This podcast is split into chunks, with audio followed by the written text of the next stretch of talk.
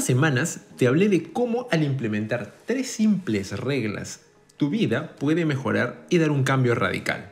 De ese video yo obtuve un feedback que vino por cuenta de mi primo Viali, el cual es un muchacho super cool que se esfuerza todos los días por la razón que cualquier padre de familia pueda tener, darle lo mejor a sus hijos. Desde aquí le envío un gran saludo a mi primo y a su pequeña April Sofía. Lo que me dijo mi primo llamó mi atención y este video está hecho en función de su comentario. Él dijo lo siguiente, gracias hincha, así me llama él, o así nos llamamos con él. El consejo de seguir haciendo las cosas aun si son difíciles me ha hecho reflexionar. En este canal ya hablamos sobre motivación. El enlace te lo dejo en la descripción o en la tarjeta que debe estar apareciendo en la esquina superior derecha de este video. La motivación ayuda y es necesaria. Toma tiempo entender cómo crearla y construirla, pero se puede llegar a dominar. Pero pongámonos en el caso de que no tienes la motivación para motivarte. Eso ya se pone crítico, ¿no? Es decir, estás desmotivado al cuadrado. ¿Qué hacer en ese instante? ¿Podemos salir de ese problema? Cuando empecé a trabajar en el extranjero, conocí a un amigo que me dijo un día, ¿te gustaría suscribirte al gym? Así podríamos ir juntos.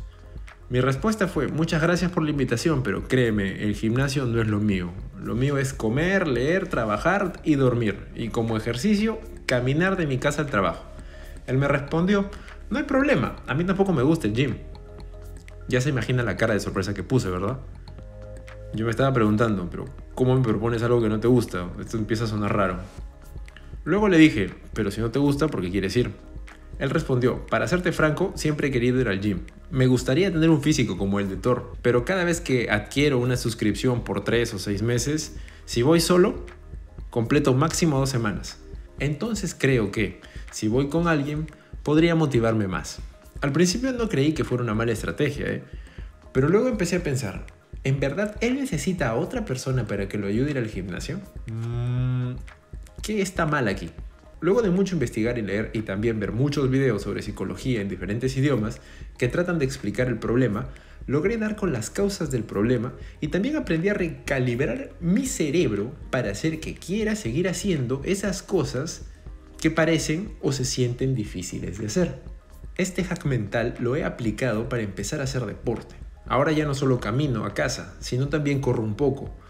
Lo he aplicado para leer incluso más libros de los que leo, y algún día les daré un paseo por mi biblioteca. También lo he aplicado para continuar con mi consigna de hacer videos y nutrir este canal. Lo que mi investigación me llevó a descubrir fue lo siguiente. Primero, existe una disparidad abismal entre la fantasía final y el proceso hasta conseguirla.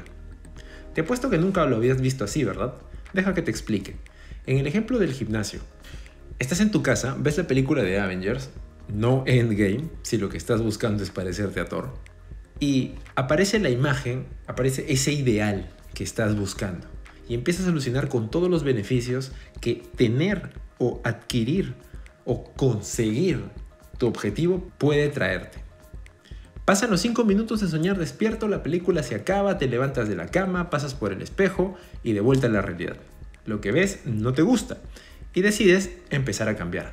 Luego sales corriendo al gym más cerca de tu casa, te inscribes, vas a una tienda de ropa deportiva, te compras los últimos tenis, un polo especial para hacer deporte, incluso una smartwatch para controlar tu ritmo cardíaco y después de una semana de duro e intenso entrenamiento no vuelves más. Te encuentras una vez más en tu sofá, viendo una nueva película de Avengers o quizás las primeras películas de Thor. Después de todo, soñar no cuesta nada, ¿verdad? Y es que existe una gran diferencia entre dónde o a dónde queremos llegar y en dónde estamos. Y sobre todo, lo que nadie te dijo es que ir al gym puede ser cansado y aburrido. Incluso puedes detestar hacerlo y para eso basta que un pequeño y minúsculo sentimiento negativo llegue a tu cabeza y tire todo por la borda. Todos queremos el premio, pero no queremos esforzarnos por él, ¿verdad? El segundo punto que descubrí es, ya lo logré y ahora qué. Este es el problema más frecuente de todos los millennials. En el caso que la motivación no sea tu problema y logres obtener tu objetivo después de algunos años de duro y arduo trabajo, finalmente te ves como el dios nórdico del trueno. Pero ¿qué está pasando en tu cabeza? En ese momento, una pequeña y punzante aguja llega y se posa suavemente sobre un globo y... La pregunta que llegó a tu cabeza es, ok, ya lo logré y ahora qué? Una sensación de vacío te inunda y lo peor es que no te sientes conforme con lo que hiciste.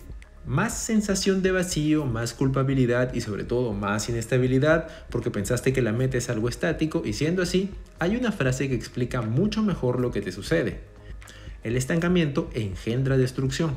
Es decir, que ahora que lo conseguiste hay que mantenerlo, pero eso toma aún más tiempo. Y si ya lo tienes, ¿para qué seguir con eso, no? Pero ahora hay otro problema, ya que si no mantienes lo que conseguiste, lo pierdes. Estos dos problemas que pueden ser tan obvios son a su vez en extremo complejos. Lo que descubrí con mi investigación y probándolo otra vez en mí mismo es que ambos problemas pueden superarse si reenfocamos la forma en cómo vemos las cosas. Al momento de hablar de una meta, nos enfocamos solo en el fin y olvidamos todos los problemas y peripecias del camino.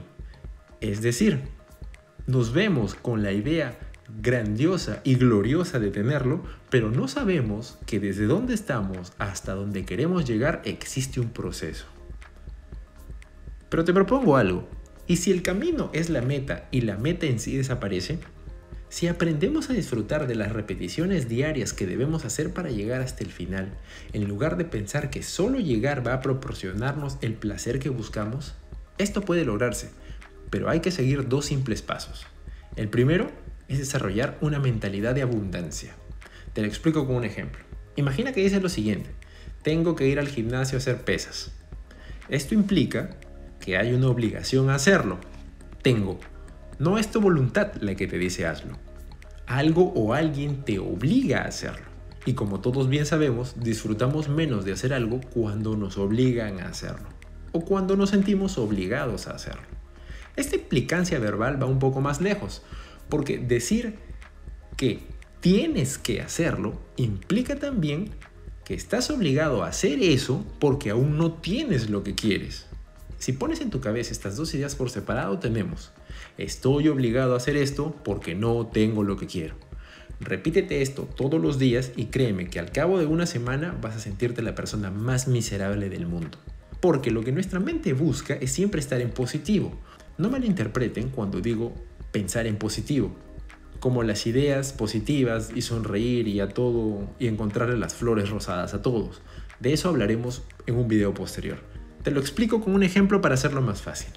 ¿Qué entiendes más rápido? Si te dicen ve desde el punto A hasta el punto B por este camino, o si te dicen para ir desde A hacia B, debes evitar el camino de la derecha, luego el camino de la izquierda, luego evitar la curva, luego la otra curva, la diagonal y finalmente puedes llegar. Como dice Sun Tzu en el arte de la guerra, si las órdenes no son dadas de forma clara por el general, el ejército no sabrá qué hacer. Es por eso que tenemos que tener mucho cuidado con la forma como nos expresamos y sobre todo la forma como nos programamos. En lugar de eso, y siguiendo con el ejemplo de ir desde A hacia B por este camino, debes reprogramar tu mente de la siguiente manera voy al gimnasio porque soy una persona saludable o voy al gimnasio porque soy una persona dinámica. Con este pequeño hack estás trazando la ruta ideal para que tu mente esté de tu lado. No sienta la obligación de hacer algo, sino que entienda que lo que está haciendo es por el placer que esta acción le produce o simplemente porque esto refuerza una característica positiva que tú tienes. Este método puedes utilizarlo para cualquier otra tarea o hábito nuevo que quieras crear o reforzar. Es decir, por ejemplo, si quieres empezar a leer más, voy a leer porque me gusta ser una persona culta o porque soy una persona culta. Voy a estudiar porque me gusta sacar buenas notas. El efecto que este cambio va a tener sobre nosotros mismos es increíble. Solo pruébalo y verás. El segundo punto es utiliza un ancla. ¿A qué me refiero? En el proceso de implementar este hack mental, puedes hacerlo más placentero o incluso mucho más fácil si asocias lo que vas a hacer o lo que quieres comenzar a hacer a una tarea la cual ya desarrollas con regularidad. Déjame que te ponga un ejemplo. Parte de mi rutina de ejercicios era caminar todos los días desde mi trabajo hasta mi casa. Eran aproximadamente unos 45 minutos de marcha. y la parte que más disfrutaba era pasar por un parque que estaba cerca a mi casa.